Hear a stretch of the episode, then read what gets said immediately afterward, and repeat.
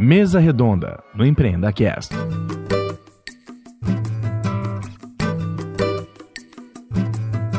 Olá, amigos sonhadores. Este é mais um episódio que a gente vai conhecer a teoria na prática.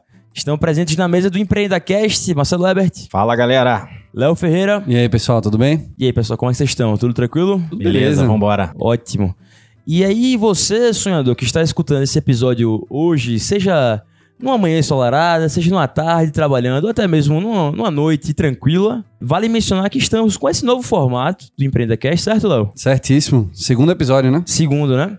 Que é basicamente uma mesa redonda. Então, às segundas-feiras, continuamos com as nossas entrevistas clássicas, como aquela, por exemplo, que fizemos com o Marcelão lá atrás, no episódio da Ive, certo, Marcelão? Isso aí, uma baita experiência. Show de bola. Episódio 44, pra quem quiser buscar aí. Perfeito. E agora, cada vez mais, às sextas-feiras, vocês vão encontrar aqui no nosso feed, seja no Spotify, no iTunes, é, enfim, todos os agregadores que vocês têm acesso, é, vão encontrar essa conversa da gente, essa mesa redonda. Então, o que é que a gente estava percebendo? Que estávamos deixando vários assuntos na mesa que não tinham a real visibilidade e o real espaço de discussão aqui no Empreenda. E a partir de agora, a gente começa a conversar com um pouco mais de clareza sobre esses temas. E o segundo episódio do ano, o segundo Da episódio temporada, da história, né? Da história, né? da Mais temporada, ainda. exatamente.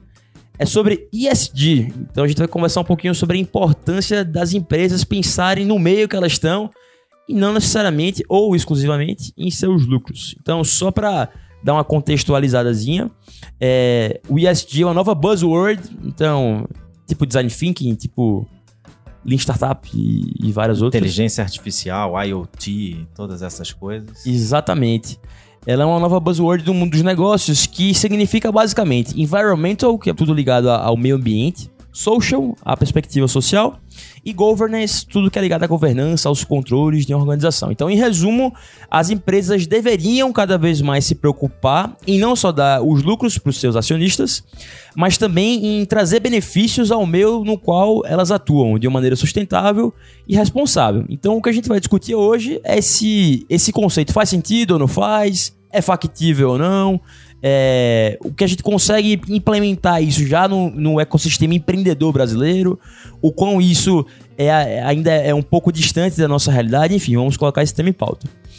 E aí vale mencionar, já que estamos inclusive com o pai da criança aqui, que essa temporada das nossas mesas redondas é patrocinada pela IVE, certo, Marcelão? Opa, isso aí, cara. Exatamente. Então, a Ive se tornou nosso parceiro logo um pouquinho depois da gravação com o Marcelão e é super super interessante, super massa mesmo pra gente do Empreenda ter parceiros que comunguem dos mesmos valores, que acreditem nessa causa empreendedora e que de fato foquem nisso de uma maneira muito muito saudável que estejam próximos da vida do empreendedor, certo, Marcelão? É isso aí, é uma honra estar junto com vocês. O trabalho que vocês fazem é muito bem feito, por isso que a gente tá junto. Certo? E aí, Marcelão, obviamente que a gente não vai falar sobre produto já que você tá aqui, né? Então, pra pessoa que ainda não escutou o seu episódio do Empreendem, que ainda não conhece a IVE, como é que vocês trabalham? A IVE, né, que se escreve YVY, é uma empresa de produtos de limpeza para casa, de home care, mas é uma empresa bastante diferente de tudo que tem aí no mercado.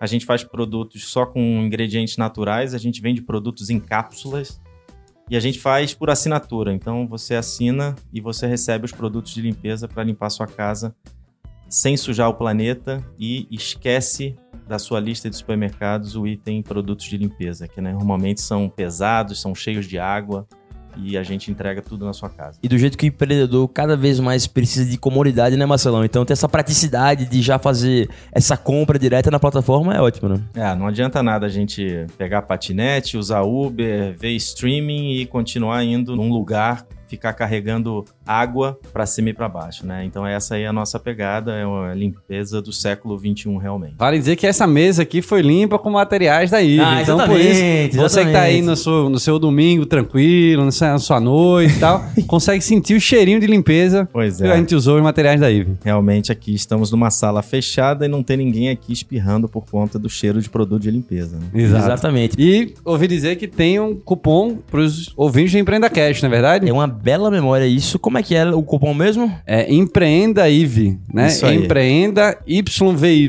Exatamente, Léo. Perfeito, Léo. Muito Bom, obrigado então pelo reforço. podem usar lá no, no site da IVE para usar os produtos, né? Tem do kit PP ao kit G, tem vários tipos de, de configuração de, Tá sabendo, de hein, Léo? Ah, cara, a gente, É. a gente chega aqui preparado, né? Isso aí. Show de bola. Então vamos lá. Começar a nossa partilha de hoje. Enfim, como a gente já comentou anteriormente, o conceito de ESG é basicamente tudo que é relacionado ao ambiente, ao social e à governança. Então, só pra gente ter um pouquinho de contexto, antes de a gente começar a fazer as provocações, é, só vale ser considerado alguns pontos. Então, por exemplo, é, tudo que é ligado ao, ao braço do E, do- da sigla, do environmental, é, significa que é esse critério que deve ser considerado é, no que as companhias se preocupam com a natureza. Então, qual é o impacto ambiental que essas companhias conseguem é, já implementar a partir da sua operação. Tudo que é ligado ao social está diretamente conecta- conectado com a relação que essa companhia, que essa empresa tem com seus empregados, tem com seus fornecedores, com seus clientes, com a comunidade na qual ela atua e em qualquer outro tipo de outro stakeholder, tanto interno quanto externo que essa empresa tem. E no pilar de governança é como a, companhia consegue lidar com esse tema de liderança interna, esse tema de pagamento de dividendos para os seus sócios, auditoria, controles internos, entre toda a parte de compliance. Então, qual vai ser o nosso desafio hoje? Na verdade, já começando com uma pergunta. Marcelão, inclusive vale colocar em perspectiva, o Marcelão, nosso parceiro do EmpreendaCast, ele tem um perfil que vai muito ao encontro da discussão de hoje, porque ele vem do mercado financeiro, tem todo um background do mercado financeiro, já trabalhou diretamente com esse mercado durante um bom tempo e hoje é CEO dessa grande empresa que tem como core business, e aí me corrija se eu estiver errado, Marcelão, justamente a entrega de um produto mais sustentável. Então, sem dúvida, sem dúvida. é, a entrega final de vocês está diretamente ligada com isso. Então, a primeira provocação que eu queria trazer para a nossa discussão é que se nessa sua experiência, tanto no mercado financeiro quanto já atuando como CEO da IVE, você consegue encontrar aplicações práticas desse conceito de uma maneira mais palpável assim mesmo, sabe? Não, o que, é sem que você dúvida, acha? sem dúvida. Eu acho que eu trabalhei no banco que primeiro começou a levantar essa, essa bandeira que lá atrás, há 20 anos atrás, não se chamava ISG, a gente ainda falava muito em sustentabilidade, não era um termo tão cansado como é o termo de hoje. Eu trabalhei no ABN AMRO, que depois adquiriu o Banco Real na, na, na época, isso lá no começo da, dos anos 2000. É, e o ABN AMRO era um banco holandês, né? E a Holanda, acho que todo mundo sabe, ela é um país que fica abaixo do nível do mar. Sim, né? sim. Então eles têm uma real e legítima preocupação com o meio ambiente, porque se o negócio começa a apertar, o país deles vai afunda. né? Literalmente pra água abaixo. É, então eu trabalhei muito com holandeses, tenho muitos amigos daquela época lá, então eles tinham já essa preocupação muito, muito legítima, né? E lá atrás, no Banco Real, é, eu me lembro, eu trabalhava na área de risco e a gente fazia, por exemplo, avaliação socioambiental de empresas. Né? O, que, o que, era isso? A gente ia lá e ia, sei lá, um fabricante de autopeça, a gente ia perguntar de onde que via a matéria-prima, o que, que ele fazia com lixo, desenvolvemos uma, uma, uma metodologia, se era uma empresa de celulose, por exemplo, a gente ia ver como é que era a questão do, do reflorestamento, etc. Então, em cada setor, a gente separava algumas coisas para perguntar. Desenvolvemos lá um questionário, um ranking, tinha lá um negócio de scoring, né? Que banco gosta muito de, de scoring, e a gente implantou isso, inclusive, para clientes PJinhas, né? Para clientes pequenos, né? Primeiro, qual foi a motivação para a gente fazer isso? Tava muito claro para a gente que se um cara não tivesse nem aí para o meio ambiente, se um cara contratasse mão de obra escrava, por exemplo, se ele fosse um cara bastante ruim de gestão de pessoas, é, vocês acham que ele ia pagar o, o empréstimo que ele tinha com o banco? Qual é a chance? Não teria muito mais chance dele não conseguir pagar ou dele não querer pagar o empréstimo que ele tinha para o banco? Então, a nossa motivação foi, puta, cara, se a gente conseguir escorar isso, né, e, e atribuir notas, a gente vai ter muito menos perdas. E isso depois se verificou por A mais B, que pessoas jurídicas que tinham maior consciência ambiental e social tinham menor chance de dar default. Entendeu? Então, é um negócio que começou há muitos anos, então eu tô falando isso aí de 20 anos atrás, mas era um negócio muito nichado. Então, ele vivia de algumas iniciativas um pouco isoladas. O ABN, o Banco Real tinha muita coisa. A gente tinha o microcrédito, tinha a questão do fundo ethical, que foi o primeiro fundo de, de, de, de empresas que depois deu origem àquele índice da Bovespa, que acho que até hoje está funcionando, o índice de empresas mais sustentáveis, entendeu? Mas isso era um negócio meio nichado, né? O que a gente vê hoje na primeira página de todos os jornais, o cara da BlackRock falando, o cara do, da Goldman Sachs dizendo que não vai fazer IPO mais de empresas que não tiverem uma mulher no seu, no seu No board. board. É, eu acho que esse negócio agora veio pro mainstream, entendeu? Completamente.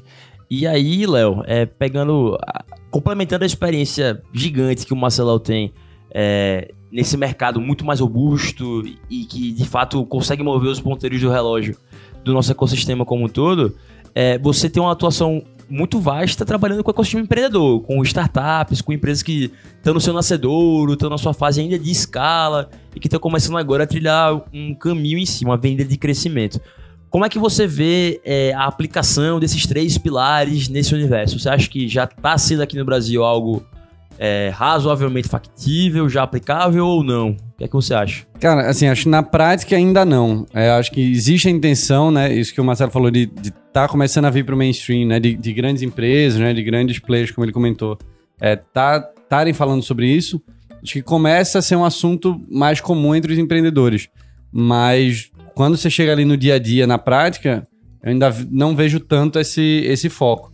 É, dentre né, as os três pilares aqui, eu diria que talvez o social, né, a parte social seja é, mais, mais importante, até porque tem muitos negócios que tratam de, de rede, né, de pessoas. Então você precisa ter muita gente conectada para fazer aquele negócio vingar, e aí isso exige um cuidado maior né, com, com essa parte social. Mas, principalmente pilares aí de, de governança e, e- e de meio ambiente, eu sinto que eles são ainda um pouco deixados para trás.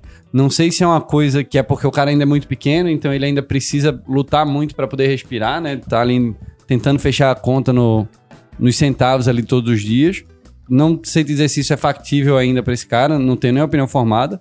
É, mas talvez na cabeça dele esteja isso: de cara, primeiro eu preciso pagar a conta, eu tenho o boleto para pagar em casa, para depois eu me preocupar com isso, né? Não significa também que ele esteja pensando que ele vai destruir o meio ambiente para poder fazer o que ele está se propondo como negócio. É, até porque né, a gente tem visto muitas startups que são de cunho tecnológico, de fato. Então, é, a parte de geração de, de, de detritos, né, pensando no, no meio ambiente e outros pontos, é, acabam sendo minimizados em relação a, a grandes empresas que produzem bens de consumo de fato. Né? É, eu vou tentar só colocar a, a metade do copo mais cheio dessa, Claro. dessa tua visão. Acho que a dificuldade do, do empreendedor é, que já foi amplamente abordada aqui. Acho que a gente tem muitos empreendedores escutando, futuros empreendedores escutando o podcast. Agora, o que eu penso é que, primeiro que governança não pode ser confundido com burocracia. Perfeito. Entendeu? Certo. Então eu acho que é uma questão é, que vem antes. É óbvio que uma startup não vai ter um conselho fiscal, um comitê de auditoria, um- uma área de compliance, entendeu? Isso não, não tem cabimento numa empresa que está ainda vivendo seus, seus primeiros meses, seus primeiros dias. É, mas no fundador, né, o CEO, o cara que é o founder da, da, da é a empresa, inspiração né, da coisa toda. Cara, ele tem isso tudo, ele tem que ter isso tudo já na cabeça, entendeu? Porque é daí que vai começar a surgir a sementinha, né? Que se a empresa der certo, se o modelo for comprovado, se resolver um problema grande, etc, etc, como toda teoria fala sobre a, a questão das startups, e essa orientação dela é, filosófica mesmo, né, do empreendedor, né, tentando desde o início falar para os seus poucos funcionários que, olha, aqui é o seguinte, aqui a gente responde cliente rápido, aqui a gente não, não mente para cliente, entendeu? Aqui se tiver alguma coisa, a, a gente não paga propina, entendeu? A gente tem um código de ética, entendeu? Esse negócio estando estando muito firme, isso não tem cinza, isso é preto ou branco, entendeu? Ou o cara tem ou não tem, é binário. Eu acho que se isso aí, se os empreendedores, por menores que sejam, por mais na fase de ideação que ele esteja, se esse negócio estiver claro na cabeça, eu acho que ele começa é, é, muito bem. É, é difícil endireitar um pau que nasce torto, entendeu? Como Já diria o Gera Samba. Já diria o grande gera samba, entendeu? Então eu acho O que. pai Austin poeta. é, É, o Tchan, é, o Tchan, na verdade, né? É o Tchan, né? É, porque geração era antes, né? E depois mudou pra El Chan, mas era a mesma banda. Você tem cultura popular de. Ah, cara, da eu Bahia? passei ali o, o final da minha infância, o começo da adolescência na Bahia. Maravilha. Então, eu acho que essa questão da transparência, da coerência, se esse negócio nasce muito forte com o fundador, e eu acho que isso é muito fundamental, na minha opinião, eu acho que startups de qualquer tamanho podem começar é, do jeito correto, do jeito moderno, do jeito a, a, a endereçar esses aspectos aí sociais, é, ambientais e de governança. Deixa eu te perguntar um negócio, Marcelão. É, entendo, acho que faz, faz bastante sentido. É, a visão que eu tenho, né, é que, assim, e aí é uma hipótese, claro, também nunca fui tanto a fundo com os empreendedores, é que o processo do dia a dia, aquela necessidade de fazer a coisa rodar, ganha uma importância maior do que mesmo que ele tenha esse tipo de crença. Então eu sinto que às vezes é, eu tenho a hipótese de que essa necessidade de fazer o cara respirar, ela sobe, mesmo que seja temporária, ela oculta um pouco essa necessidade. É, o que, é que você acha eu, eu acho que, também, eu, eu acho que a, a, necessidade do dia a dia realmente ela é boçal numa, numa startup, mas é, é, existem vários jeitos, vários comos você tocar uhum. o teu dia a dia, entendeu? Certo. Eu acho que se, se o empreendedor ele de fato está pensando em construir uma organização com transparência, é, com coerência, com ética, entendeu? Ele consegue continuar fazendo as coisas, mas ele vai ter bem claro lá, ele vai, ele vai enfrentar é, é, no dia a dia situações em que ele vai ter que tomar decisões, entendeu? E se ele tiver isso muito claro na cabeça, a filosofia dele tiver muito clara, entendeu? Ele vai tomar as decisões que levam ele para um lugar de poder ser uma empresa que no futuro vai ser uma empresa reconhecida por ter uma governança e, e, e etc. Entendeu? É, é fundamental, no, no, a gente já viu aqui vários empreendedores falando nisso. É, no início, a cultura da empresa ela é muito reflexo do, do que o fundador é, pensa, do que o fundador acredita, né? das crenças e dos propósitos que ele, que ele, que ele levou em consideração para começar aquele negócio, entendeu? Exatamente. E é interessante isso, né? Porque, enfim, eu acabei de trocar de companhia faz um mês mais ou menos. E aí eu deixei de trabalhar numa companhia multinacional que era uma das maiores prestadoras de serviços no mundo para começar a trabalhar numa companhia brasileira que tinha muita cara do CEO na qual eu atuo. E é muito interessante isso que você colocou, Marcelão, porque começou com uma, com uma empresa de 4, 5 pessoas, hoje tem mais de 2 mil funcionários, e que conservam-se os mesmos valores, os mesmos princípios, e que todos esses valores e princípios estão é, imersos, estão é, injetados na governança. Então a, a governança é quase que um espelho da cultura, nesse caso, né? E acaba que, por consequência, na mesma companhia que eu estou trabalhando atualmente, toda uma, uma perspectiva social e, enfim, da preocupação que a gente tem com o impacto também é gerado pela cultura inicial da empresa. Então, por exemplo, é, a gente começou a captar cliente a partir da educação. Hoje em dia, todo o nosso trabalho social é voltado para a educação. Então, é, é, interessante perceber que esses movimentos são muito naturais, mas que tem que ser sim levados em consideração de uma maneira de gestão, de uma maneira que consiga se estruturar essa plataforma como um todo. É, um, um empreendedor é, que diz que não tem tempo para pensar em cultura, em filosofia, em valores, assim, eu acho que está fazendo cagada, entendeu? Apesar do dia a dia, cara, se esse negócio, isso aí é, eu acho que vem antes de de, de tudo, vem antes de produto, vem antes de, de, de versão beta, entendeu? Ele tem que entender quais são os principais, os principais vetores que vão, vão fazer filosoficamente ter aquela empresa, porque depois isso é muito difícil e depois você vai trazendo gente. Sim. E se você não tem esse negócio firme, você perde a empresa. Entendeu? Você tá, ó, puta, não era isso que eu tava pensando quando eu quis criar aquela minha startup, entendeu? Então, sim, se tem alguém aí que está vivendo é, um estágio inicial de uma startup e não teve tempo para pensar em cultura, não teve tempo para pensar em que valores você você é, privilegia em detrimento de outros, cara, é, meu conselho aqui é que, se é que eu posso dar algum conselho, claro, é pode, que sim. pare e pense sobre isso, sim. Escreva no papel, entendeu? Esse negócio pode mudar.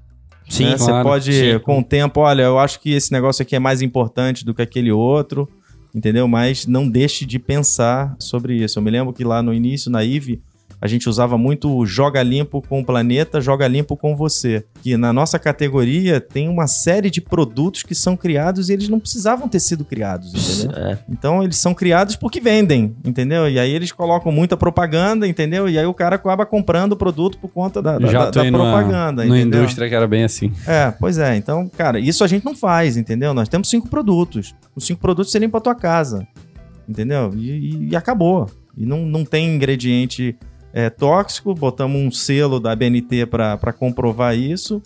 e pronto, vamos para a próxima, entendeu? No nosso manifesto a gente fala muito dessa questão do, do joga limpo, entendeu? Lá no meu atendimento, lá no meu customer experience, cara, puta, eu fico em cima das meninas, cara, puta, o cliente tem que ser muito bem atendido, respondido rápido, entendeu? É um negócio diferente que a gente está fazendo, então isso é um valor muito importante pra gente. Perfeito, Marcelão.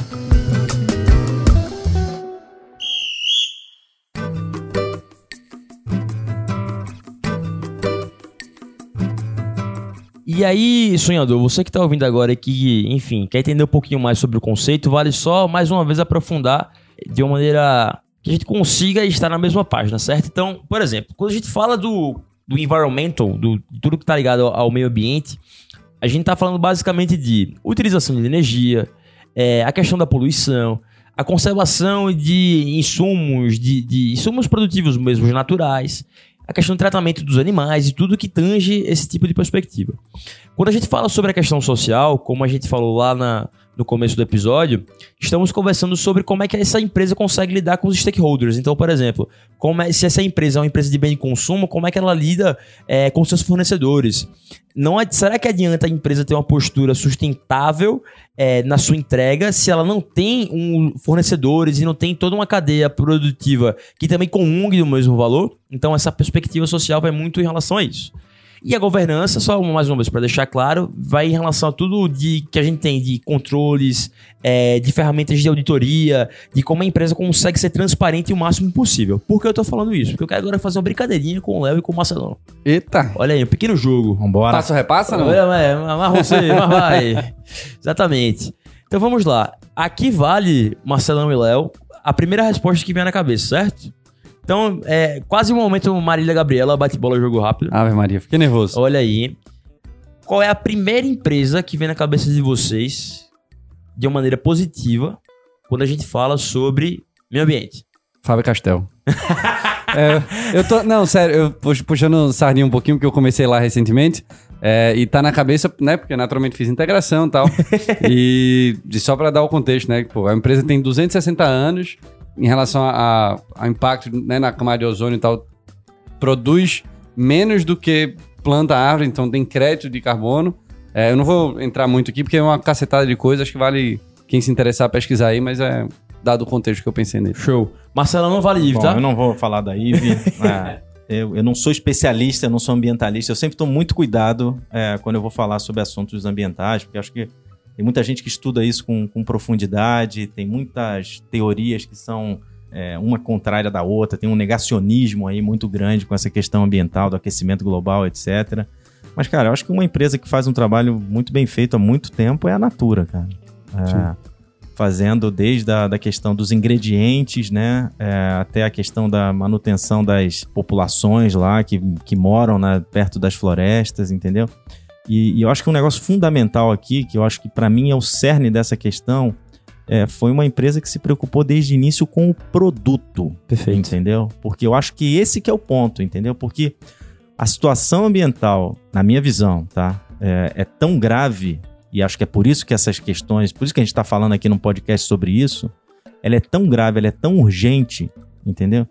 Que não adianta mais você fazer coisas, não adianta mais você compensar carbono, não adianta mais você usar. É, ah, não, vou usar papel reciclado na hora de imprimir, entendeu? Cara, isso é pouco, cara. Entendeu? Não adianta, não adianta só você pensar na embalagem. Entendeu? Você tem que pensar no produto. Tirar o cara. copinho de, do é. café de plástico. Ah, é né? tudo legal, cara. Entendeu? É. mas é não pouco. deixa de ter importância, né? É pouco. É, com é certeza. pouco. Esse negócio não vai, não vai virar o jogo, entendeu? A situação é muito mais grave do que, do, do que isso, entendeu? Então, é, é, tem, uma, tem um senso de urgência muito grande. Então, se, se os startupeiros aí que tiverem pensar, pensando em fazer produtos, pensando em fazer aplicativos, se, se, se na hora de, de fazer a ideação lá, vocês não pensam, puta, esse produto aí vai estar tá ajudando ou vai estar tá atrapalhando esse negócio ou vai estar tá sendo neutro? Entendeu? Cara, se tiver atrapalhando, esquece, cara. O mercado consumidor hoje em dia. Não, não tolera mais, não, não tolera mais, entendeu? Se tiver sendo neutro, cara, porra, eu acho que vai ter que ser um puta de um bom produto pro, pro consumidor é, aturar essa neutralidade, entendeu? E se você tiver vários é, é, exemplos de que o teu produto está ajudando nisso aí, cara, eu acho que você já tem aí um playbook para jogar ele no mercado e eu acho que a chance de você ter sucesso é, é muito maior. Mas o produto eu acho que é muito importante. Perfeito. Vamos lá. O mesmo joguinho, a mesma brincadeira agora no quesito social. Vamos lá, Léo. Qual é a primeira empresa, de maneira positiva, que lhe vem na cabeça? Cara, essa eu acho que é a mais difícil de todas. É? Quer passar então a resposta? Será que o Marcelo já eu sabe? passo. Debate pronto? Cara, não sei se encaixaria como uma empresa, mas a gente trabalhava muito com o pessoal do, do AfroReg lá, cara, que eu acho que desenvolvia um, um trabalho é, bastante interessante é, com as comunidades lá de, de, de- de baixa renda. É, a gente vai começar uma coisa, até dando um spoiler aqui, não sei quando isso vai pro ar, mas a gente vai começar uma campanha na. Vai começar uma campanha na IVE é, com um cunho um pouco um cunho social, né? Que acho que no mercado de limpeza existe um público muito importante, mas que é meio renegado, que é o público das empregadas domésticas, das diaristas, entendeu? Que ficam usando produtos que fazem mal à saúde, que não, não, não, não ajudam ela, elas a melhorar de vida. Então a gente vai lançar uma campanha toda focada é, nessas pessoas também, cara. Ótimo. E aí, pra não deixarmos de fora, obviamente, no quesito governança. Alguma vez na cabeça de vocês? Cara, governança. Aquela empresa que tá ali com o RI, usa a relação com investidores certinho em dia. Cara, governança, Bonitinho. deixa, eu- deixa eu ajudar o Léo aqui, cara. Eu acho Obrigado. que eu trabalhei, é, eu acho que eu trabalhei num mercado que era muito regulado e precisava de muita governança, que é o mercado financeiro. Eu acho Sim. que qualquer instituição financeira ou seguradora, como mexe com capital de terceiros, entendeu? Como mexe com intermediação financeira, eu acho que precisa ser muito bem governado e muito bem regulado. Então, eu acho que o estado da arte da regulação está nesse segmento. O Brasil é muito bom nisso no mercado financeiro, é reconhecido mundialmente. É, é, então, eu acho que a gente tem coisa muito boa aqui dentro do país, nesse segmento, cara. Perfeito. E por que eu perguntei isso pra vocês, galera? Porque é o seguinte. É, como o Marcelo comentou um pouco mais atrás do episódio, é, o CEO da, Black, da BlackRock, o Larry Fink, publicou uma carta há não muito tempo é, incentivando e falando que esse fundo de investimento dele, que inclusive é um dos maiores do mundo, ia cada vez mais focar em ativos que tivessem como prerrogativa esses três pilares. Não bastante isso, de um dos maiores investidores do mundo corroborar com essa ideia, tem dois dados bem interessantes que vale compartilhar. Então, o primeiro é de uma pesquisa de 2015 do Morgan Stanley, aquele banco de investimento, que avaliou o desempenho de alguns fundos com os critérios de sustentabilidade. E esses fundos basicamente existiam é, há sete anos. Então, o resultado é que os retornos desses fundos eram iguais ou maiores do que os fundos tradicionais em 64% dos casos. Outro dado interessante também que vale compartilhar com o sonhador que está ouvindo a gente agora é que houve um levantamento do MSCI, que é uma é basicamente uma empresa que toma conta de índices de ações e fundos de investimento, que concluiu que bons atributos de ESG é, conseguem se traduzir não só em menos custo de capital, como também em maiores valuations para as empresas, o que faz com que, consequentemente, aumente a rentabilidade é, desse investimento. E aí, custo de capital é basicamente aquele custo que você tem para captar dinheiro no mercado, seja tomando crédito, seja pedindo a qualquer outro tipo de terceiro. Por que eu trago esses dados para a mesa, galera? Porque eu queria perguntar para vocês: vocês acham que talvez estejamos vivendo um momento que o lucro, aquela visão de Friedman da década de 70, de que o lucro deveria ser colocado é, sempre como a prioridade. A gente tá deixando de ter só essa ideia e passando a cada vez mais ter a perspectiva social é, como prioridade. Vocês acham que a gente tá sim vivendo esse momento pela vivência de vocês, mas não só isso. Vocês acham que sim, esse é um movimento tem que ser encarado, o lucro tem que vir como segundo plano, o impacto tem que vir como primeiro, e aí já emenda a primeira pergunta polêmica do dia, né? Tínhamos que ter uma pergunta polêmica para começar essa história. Vamos lá, o que, é que você acha aí, Leozinho? Polêmico. É, cara, assim, acho que esse tipo de, de dado ele é super interessante, né? Vindo do mundo de de design, a gente vê vários estudos sobre isso também, né? Sobre o que. é, o retorno que empresas que colocam design como um dos seus pilares é, trazem de retorno e vários outros indicadores. É, eu, assim, acho que é uma coisa que, para dar essa minha opinião, né? Não é lucro ou qualquer um desses outros pilares. Acho que é uma junção deles. Então, acho que o que você falou faz Perfeito. bastante sentido de começar, né, agora de uma forma mais mainstream, como a gente comentou no começo, de considerar esses outros pilares.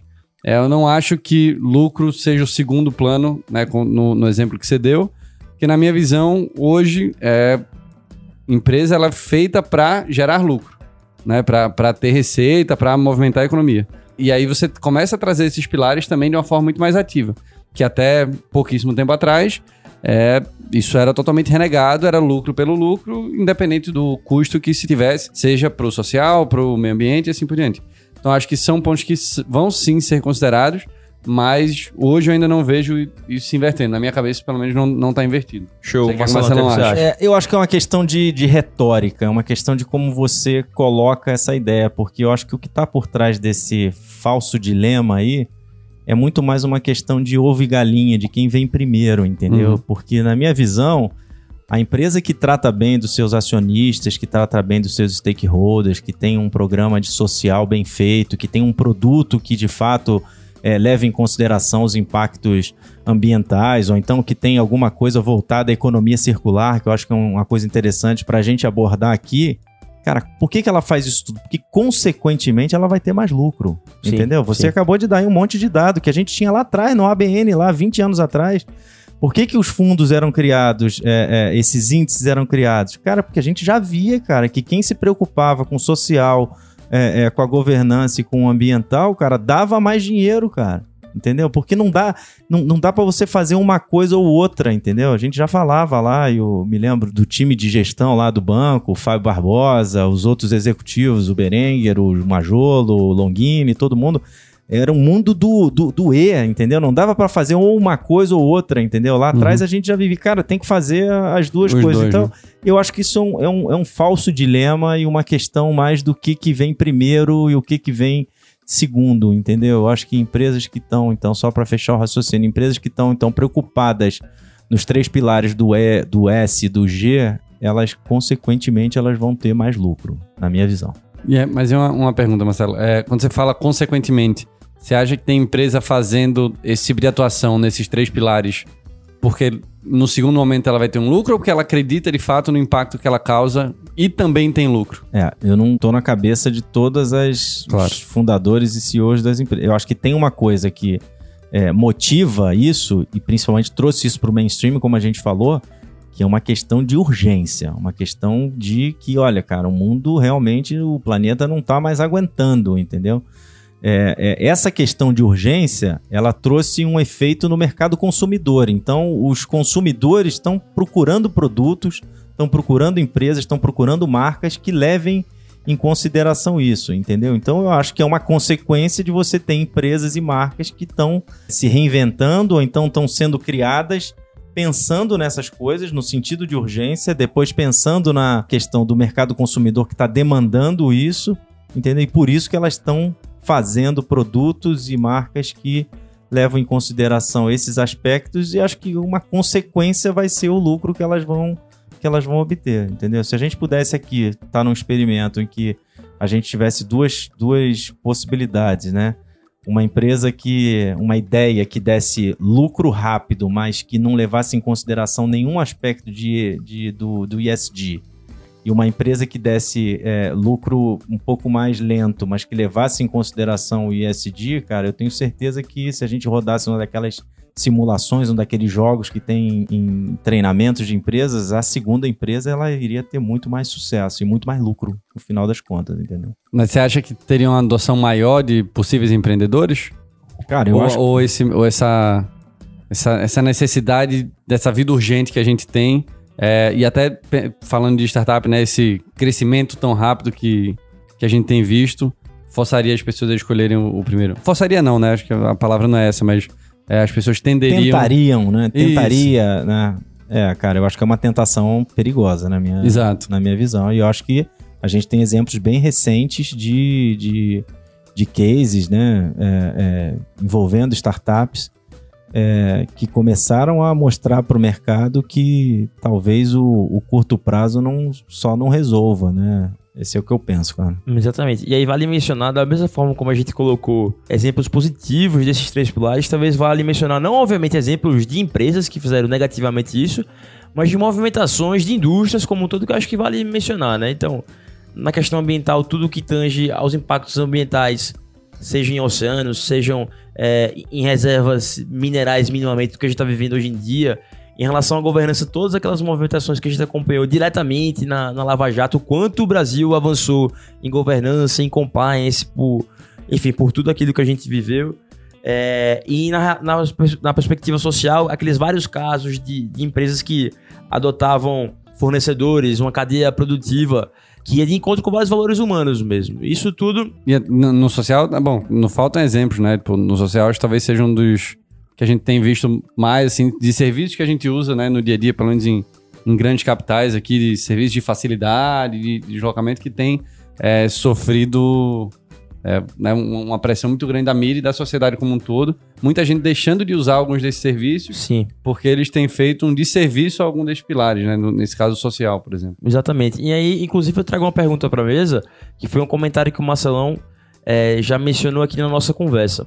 Vocês acham que os consumidores buscam isso, sim ou não, hoje, é, na, nessa nova era de consumo que a gente tem? E caso procurem, vocês acham que essa procura é consciente ou inconsciente de procurar produtos, serviços e empresas que entreguem é, esses serviços com que estejam mais alinhados com a perspectiva de vida mesmo dos consumidores. O que é que vocês acham? Cara, eu acho que é cada vez maior a busca por esse tipo de produto, esse tipo de serviço.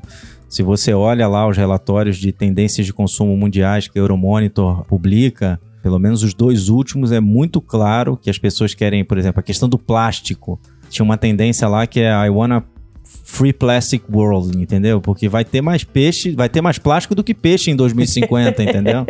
Então, tá logo aí, né? É, então sim, as, as pessoas estão cada vez mais procurando. É, a questão que, que fica é qual é a velocidade disso, entendeu? Porque foram centenas de anos, né, em, e aí em diversas indústrias, não só na minha indústria, é, acostumadas, né, com aquela, com aquele tipo de produto que claramente fazia algum mal pro, pro meio ambiente ou para ou a sociedade, né? Para você reverter isso, é, isso toma tempo, né? E acho que o que eu não sei responder é em que velocidade que essa curva de adoção é, vai se dar. Mas aí eu brinco nas palestras e falo assim: vocês lembram que a gente andava de carro sem cinto de segurança, né? Até pouquíssimo tempo atrás, né? Pois Não, é, eu. campanha contra. Campanha Exatamente, contra é, os exatamente, caras é. pintando uma faixa tipo a camisa do Vasco aqui, lembra? É. Você gosta da camisa do Vasco, Marcelão? Eu não, Vasco eu não nem sei o que que é Vasco, cara. e sei lá, a gente ia pra noitada, pra balada aqui em São Paulo e você voltava cheirando a cigarro, porque todo Isso, mundo fumava no, Isso. No, Bebia, no, no negócio. dirigia. Então, existem exemplos de, de comportamentos que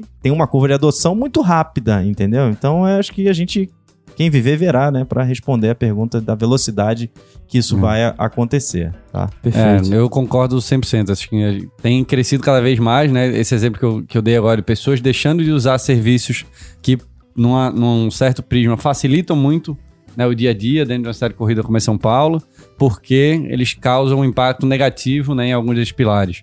Acho que tá, tá começando, acho que a gente vai ver ainda mais pessoas se preocupando em outros tipos de produto, né? Acho que a, Eve é um primeiro passo nisso, de começar um tipo de questionamento de outros produtos que às vezes a gente nem pensa, né? Que facilita tanto é, e talvez o processo produtivo deles pa- pode parecer um pouco distante ou muito distante do- dos consumidores, que você deixa isso para depois. Cara, eu não vou influenciar em nada, então deixa para lá. E você começa a se preocupar mais com aqueles serviços que estão ali no dia a dia, que você interage. É, e tem um comportamento muito. Sem te querer cortar, Léo, Claro, tem um não. comportamento Corta muito interessante, acho que do- dos dias de hoje, que é o nível de informação que o mercado consumidor tem, entendeu? Então, cara, isso aí é, faz com que você, empreendedor aí, sonhador, que esteja pensando em um produto, tenha certeza de que o mercado vai te sabatinar todos os dias sobre isso, sobre o ingrediente, sobre a embalagem, sobre é, a maneira como você está organizando o seu processo de compra. Quanto você paga seus funcionários, Exato, né? quando Como você, você paga os seus trata eles. funcionários, exatamente, se eles, se eles estão sendo submetidos a horários longos de trabalho, entendeu? Então tenha certeza que nos mundos de hoje todo mundo tem esse, esse acesso à informação, eu acho que Instantâneo, né? infinita, Exato. entendeu? É. Concordo 100%. Então, talvez esse movimento corporativo é, e do mercado de capitais também, que vai ao encontro desse tema, seja muito mais uma demanda do consumidor em si do que algo artificialmente criado, né? Então, provavelmente é isso. Seria, seria isso na visão de vocês? Hum, Eu não sei se é, se é tão, entre aspas, aí, simples quanto, ah, o consumidor demandou e agora eles estão produzindo assim. Acho que é também um pouco meio que o ovo a galinha ali que o, que o Marcelo falou. Acho que teve um estímulo de algum dos lados, que talvez nunca seja identificado de onde saiu, e aí o outro fez um pouquinho, aí o outro viu o resultado, seja o lucro, ou seja, é, produtos melhores para o consumidor, e aí eles vão se, vão se puxando, né? É, e aí a barra sobe, né? É, graças a Deus ela sobe, e aí né, os consumidores exigem mais ainda, as empresas vão puxando para cima, vão lançando coisas melhores, e a barra vai subindo. Então acho que vira um. é, como é que chama? Cabo de guerra? Isso. Um cabo de guerra do bem, né? Que não, não tem um vencedor, vai todo mundo se puxando para um lado para ir fazendo isso subir. É, tem muita gente que escuta a gente aqui que mexe com serviço, né? Mas estou agora dando um exemplo de produto, né? E, e comentando alguma coisa relacionada com a- o ponto que eu quero chegar é da economia circular, né?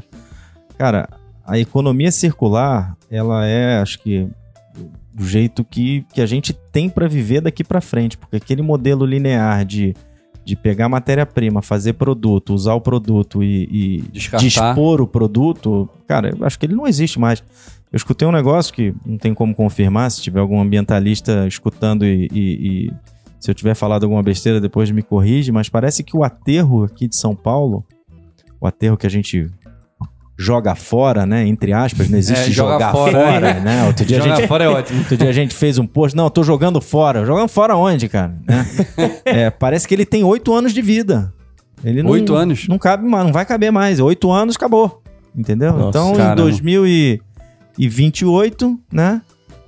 O Flamengo já vai ter sido campeão mais umas cinco vezes da, da Libertadores. Pouco Não- Não, mas se for que nem o último jogo do River, tem muito torcedor que não vai aguentar, não, cara. não vai ter mais aterro aqui em São Paulo, entendeu? E aí, o que, que, a gente, que, que a gente vai fazer? Se continuar pensando linear, vai dar ruim, entendeu? Então, é, e, e- e aí a economia circular, ela traz benefícios é, mercadológicos, né? Porque os consumidores estão procurando empresas, marcas e produtos que estão estão pensando desse jeito, mas tem benefícios em termos de margem, entendeu? Puta, você poder pegar a tua embalagem, recircular, fazer logística reversa, colocá-la de novo para para virar insumo para você fazer outro e ficar girando esse negócio, cara, puta, isso aí faz diferença no final do mês Sim. na tua margem, entendeu? Então, pensem nisso.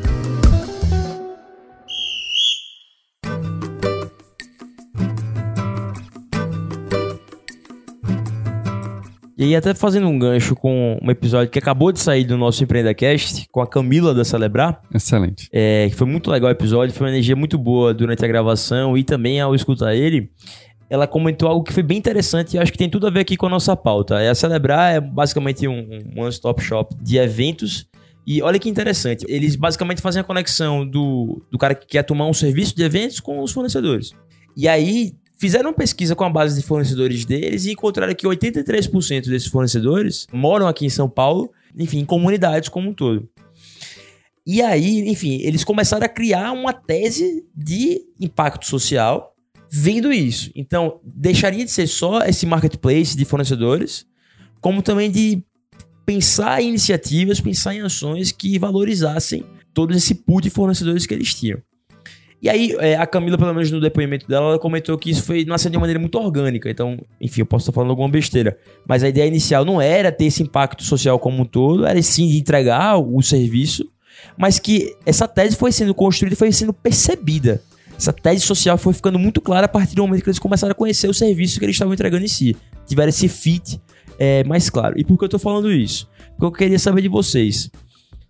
É possível uma empresa, seja uma grande empresa, uma média empresa ou uma startup, é, começar a pensar nesses três pilares ou qualquer outro pilar que perpasse nisso com o que ela já tem hoje? Então, a empresa não está começando no zero, a empresa está começando, já é bem consolidada, já está ali bem estruturada e quer começar a pensar nisso. É possível? Vocês acham? Se sim, quais seriam esses passos na visão de vocês que a gente poderia não sugerir, mas de comentar e que poderia fazer sentido? Cara, é, o espaço eu acho que vou deixar para o Marcelo, com certeza ele tem muito mais experiência do que eu, né? Até pela empresa que ele está construindo.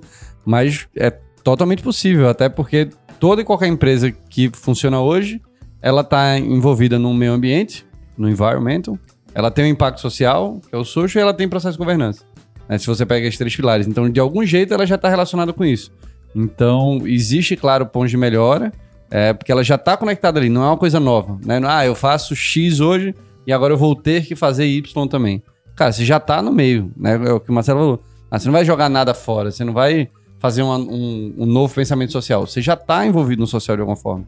Né? É iniciar um passo num caminho que seja melhor, né? Que faça mais sentido. E aí, só abrindo parênteses antes do Marcelão falar, então, basicamente, pensando nisso, seria basicamente que nem a cultura, né? Você pode falar que você não tem. Você pode não ter ela de maneira estruturada, mas você tem ela, na verdade. Exato. Só não tem é. de maneira estruturada. Seria mais na ou minha, menos isso, né? Na minha visão, sim. Ótimo. Eu acho que possível mudar, é, puta, eu acho que sim, absolutamente é possível mudar. Eu acho que se os motivos, né, se as razões para essa mudança de fato elas forem legítimas e verdadeiras, entendeu? Essa mudança vai acontecer com muito mais coerência, vai acontecer com muito mais profundidade. Agora, a gente conversa muito com o público de, de startup, né? Pensa nisso, você que está com uma ideia aí, começando a, a conversar com pessoas sobre começando a fazer pesquisa sobre se a sua ideia tem mercado, se que dores que ela resolve do mercado consumidor, cara, você tem aí uma folha em branco. E eu acho que é muito mais fácil começar desse jeito do que começar de um outro jeito e, de, e mudar no decorrer do período. Então, se você tem uma, uma startup de produto, cara, para para pensar no produto, pergunta para alguém, puta, um especialista, será que esse negócio aqui, será que as embalagens estão corretas? Será que os ingredientes que eu estou usando são corretos? Será que a cadeia produtiva, a cadeia de valor, né, ela é adequada? Startupeiro tem aí, eu acho que um upside com relação a empresas já estabelecidas, entendeu? É mais fácil começar certo do que começar errado e refazer alguma coisa que começou errado. Ótimo, ótima dica, Marcelão. E aí, galera, já para infelizmente a gente começar a pensar chegar no fim, já indo para essa reta final. No instante passou, já passaram 50 minutos que. Que isso? Pelo Ave amor de. Deus, no instante. Mostra e, e prova que o papo tá bom. Mas enfim, só mais um dado que aí vale colocar em perspectiva, até porque é, muito do que a gente conversou hoje vem de um artigo do Brasil Journal, ótima publicação aí online do Geraldo Samor. E esse artigo é, tem o nome de Mr. Friedman, We Have a Problem. Vem aí o capitalismo 3.0. E aí, a última provocação da noite é justamente o grande comentário desse artigo, que é falando sobre o Business Roundtable, que é basicamente uma associação que reúne as maiores companhias americanas, norte-americanas, estadunidenses, é, e que tem faturamento somado de mais 7 trilhões de dólares. Então, É dinheiro, hein? é, nossa senhora, dá pra... E os caras estão sofrendo um pouquinho na bolsa aí, viu? Eu não sei quais são as empresas, mas com certeza essa semana os caras sofreram. Teste pré-cardíaco, né? Ave Maria. Completamente. Então, nesse, eles assinaram basicamente um um manifesto com 181 CEOs diferentes, várias empresas gigantes como JP Morgan, Amazon, Apple, Walmart, é, a Mobile, AT&T, Ford, várias empresas gigantes. E aí eles colocaram justamente isso, é que a organização atesta o compromisso com os consumidores, empregados, fornecedores e comunidades nesta ordem. A geração de valor de longo prazo vem em sexto e último lugar. Qual é a última provocação que eu tenho pra vocês, Marcelão e Léo? Existe algum perigo de que esse tema seja apenas mais uma moda, mais uma buzzword que passe e que a gente esteja comentando hoje é, em março de 2020 e que daqui a dois anos a gente talvez não veja com a mesma clareza que estamos vendo hoje? Ou é aquele famoso veio pra ficar, realmente não tem escapatória, pode ser uma prioridade, talvez seja uma segunda prioridade, mas sim ele tem raízes fincadas. O que é que vocês acham? Pra mim é raiz fincada, acho que não tem pra onde correr, né? Quase que literalmente, assim. É, o que eu vejo é que esse tipo de, de, de ação, né? Seja do Roundtable ou de qualquer outra, vai amadurecer muito, né? No, no- nos próximos anos. Então, as práticas e, e os conselhos, né? Que, que se dão, é, eles vão mudar porque o, o mercado como um todo vai mudar, né? Ele vai amadurecer. Como a gente via com startups há 10 anos atrás, o jeito de se criar uma startup e os conselhos que se davam era um. Hoje, né, é algo totalmente diferente. Então, as empre essas empresas, né, por maiores que elas sejam, elas vão amadurecer. O pequeno empreendedor que está começando um negócio sozinho ali no, no quarto de casa, ele vai amadurecer também. É, a gente, como consumidor, também vai amadurecer. É, e né, um, de novo, um vai puxando o outro, então a gente vai estar muito mais maduro.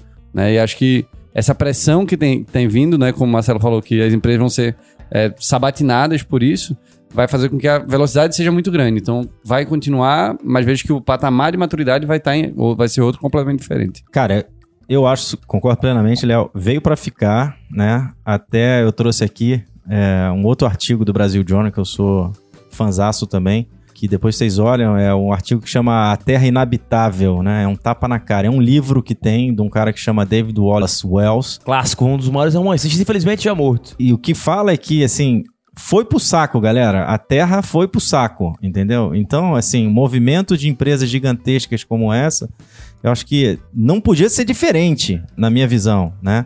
O pezinho atrás que fica é. Será que estamos em tempo? Entendeu? É, e a gente vai precisar muito de empresas jovens e pessoas com cabeça diferente, né, para construir novas organizações, novos produtos, novos serviços que vão de encontro desse novo cenário. O mundo está morrendo, né? As pessoas estão se conscientizando e elas demandam produtos e empresas que pensem diferente, entendeu? Então, acho que vale a leitura desse livro, A Terra Inabitável, que foi o livro do ano pela New Yorker e pela The Economist também. Show de bola. Então, se a gente conseguir concluir essa conversa de hoje, primeiro, tem como chegar na conclusão? Quais seriam elas? O lucro é mais importante do que o impacto social? O impacto social é mais importante ou os dois vêm lado a lado? Para mim, eles vêm juntos. É, acho que não diria que lado a lado, mas acho que vai de, de cada um aí, qual que fica um pouquinho mais para frente. Mas de fato, eles têm que estar juntos. Não dá para ser um ou outro, né? Na minha opinião, quem tem um produto ou um serviço, uma empresa, uma marca que enderece esses aspectos ligados ao ambiente, ao social e à governança, certamente vai ter mais lucro. Show de bola. Então temos um Ouve a galinha contemporânea, certo? É um, um bom jeito de falar. Show de bola. Então, sonhador, só alguns pontos super importantes aqui da nossa conversa. Primeiramente, agradecer a presença do Léo, certo? Boa, obrigado, gente. Foi um prazer aí estar tá? mais um. Léo é a segunda mesa já gravada, certo? Segunda, dois de dois. Olha aí, então, vai manter esse track 100%. record, pelo amor de Deus. Tomara. É, Marcelão, obrigado demais. Obrigado, tô ficando em casa, hein? Tá mesmo, Por né? favor. E aí vale só duas coisas é, serem comentadas. Primeiramente que, como a gente falou logo no começo do episódio, essa temporada é patrocinada pela Eve, do Marcelão que tá aqui com a gente, e também pela Fitness, certo, Léo? Fitness é apoiadora também da temporada da Mesa Redonda, né? O que é que eles fazem, Cabe? Diz aí. É, basicamente, eles conseguem disponibilizar uma academia onde você está. Então, eles conseguem, seja você estando no seu prédio, no, no seu edifício comercial, no hotel, enfim, eles conseguem, a partir de toda uma tecnologia, todo um, um serviço de fato projetado para o usuário entregar essa funcionalidade de saúde, né? Como um todo. Então, valeu Pedrão também, que é um parceirão nosso também, Marcelo. Vale... Eu escutei esse episódio muito bom. Episódio 53 aqui, segundo o Léo, que tá Exatamente. me soprando aqui. A gente tem que fazer um, um, um meetup, algum encontro de convidados que só tem gente fera que passou aqui pela... Ave Maria, imagina? Nossa Senhora. Porra. Pelo amor de Deus. E aí, só antes de a gente se despedir do nosso sonhador pra gente conseguir manter aquela nossa prática, perguntando atitudes empreendedoras que vocês tenham, certo? Então, Marcelão, Léo, é, livros que vocês estão lendo agora, séries, podcasts ou hábitos que vocês começaram a adotar. Hábito é uma coisa muito interessante de ser compartilhada. O que é que vocês conseguem compartilhar aí com, com o nosso amigo sonhador? Boa. O livro que eu tô lendo agora é o Blitzscaling, do Reid Hoffman. Super legal, vale muito a pena, né? A gente até mencionou ele na, na mesa redonda do, do Vale, né? O episódio 1. Para quem tem startup, acho que vale a pena. Acho que é até um, um um contraponto interessante com o que a gente tem falado aqui. É, e um hábito novo que eu tô começando esse ano, ainda tô demorando um pouquinho para engatar, mas é toda semana escolher uma palavra que eu não conheço, que eu escuto na, na vida, para ir mais a fundo nela, né? Que legal. Não só entender o que, é que ela significa, mas pesquisar referência, ir atrás, ver vídeo e tal. Tive essa ideia depois de ver um, um post no LinkedIn de 52 coisas que eu aprendi no ano passado. Eu falei, ah, vou atrás de 52 palavras que eu não conheço pra ir mais a fundo esse ano. Que iradíssimo. Tomara que no, no final de 2020 role um post no LinkedIn com essas coisas. E vale mencionar que você tá com pezinho na filosofia, viu, cara Leonardo? Você acha? Porque, completamente, um dos papéis filósofo, do filósofo em si é entender a, é, a origem das palavras, né? De, a etimologia delas, a origem delas. Então, temos uma pessoa intelectualizada aqui, né? Vou botar no LinkedIn.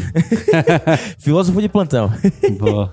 E aí, Marcelão, você? Eu tô lendo o Mindset da, da Carol Dweck, a nova psicologia do sucesso. Muito é, legal. E eu comprei esse depois que saiu lá no Brasil Journal. Eu comprei esse A Terra Inabitável e vou começar a ler também, porque parece que é um livro bastante perturbador e absolutamente necessário, segundo aqui o Fábio Abramovich, que foi quem escreveu esse post no Brasil Journal. Show de bola. E você, Gabi, qual livro que você tá lendo? O que é que você indica aí pros sonhadores? Show, Léo. É, eu tô lendo agora Economia Nua e Crua, do Charles Whelan. Ele é basicamente um Chicago Boy.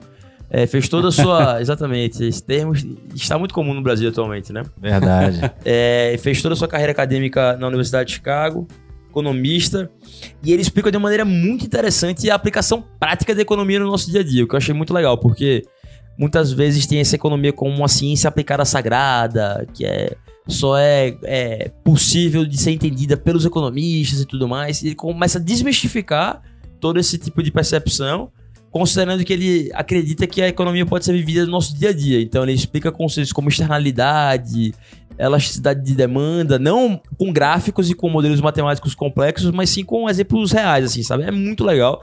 Vale muito é, ler, principalmente pelo fato de que implicações econômicas estão na nossa vida diariamente, né? Então, ter essa visão clara do tema é muito legal. É a minha recomendação aí do dia. Beleza? Boa. Show de bola. Então, pessoal, para você que quer acompanhar mais o EmpreendaCast, procure a gente é, no Spotify, no iTunes, no Cashbox, EmpreendaCast.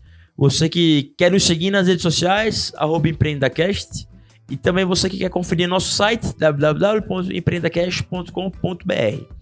É, caso você é um sonhador realmente assíduo e que quer ter um contato muito próximo com toda a galera que faz parte aqui é, do nosso cast de convidados, olha aí que nome bonito, hein? cast de convidados, é, é só mandar uma mensagem pra gente lá no Instagram é, pra gente te mandar o link da nossa comunidade no Telegram, certo, Leozinho? Certíssimo. O Tamo com... WhatsApp não deu, né? Exatamente. Não, deu, não, não aguentou. Estamos com mais de 500 sonhadores Mais de 500. no grupo. E com- crescendo. Isso na Exatamente. data de hoje, né? Olha aí. Quando o pessoal ouvir, com certeza vai ter muito mais. Exatamente. Crescendo esse número com discussões sempre muito interessantes. O pessoal criando negócio e trocando ideia lá no grupo é muito legal. Não tem bom dia grupo lá.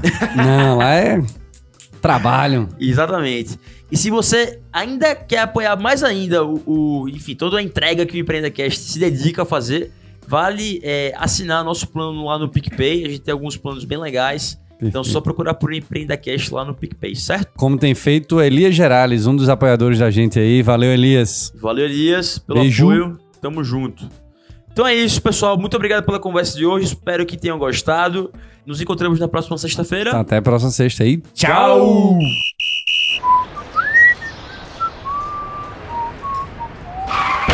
Crash Produtora.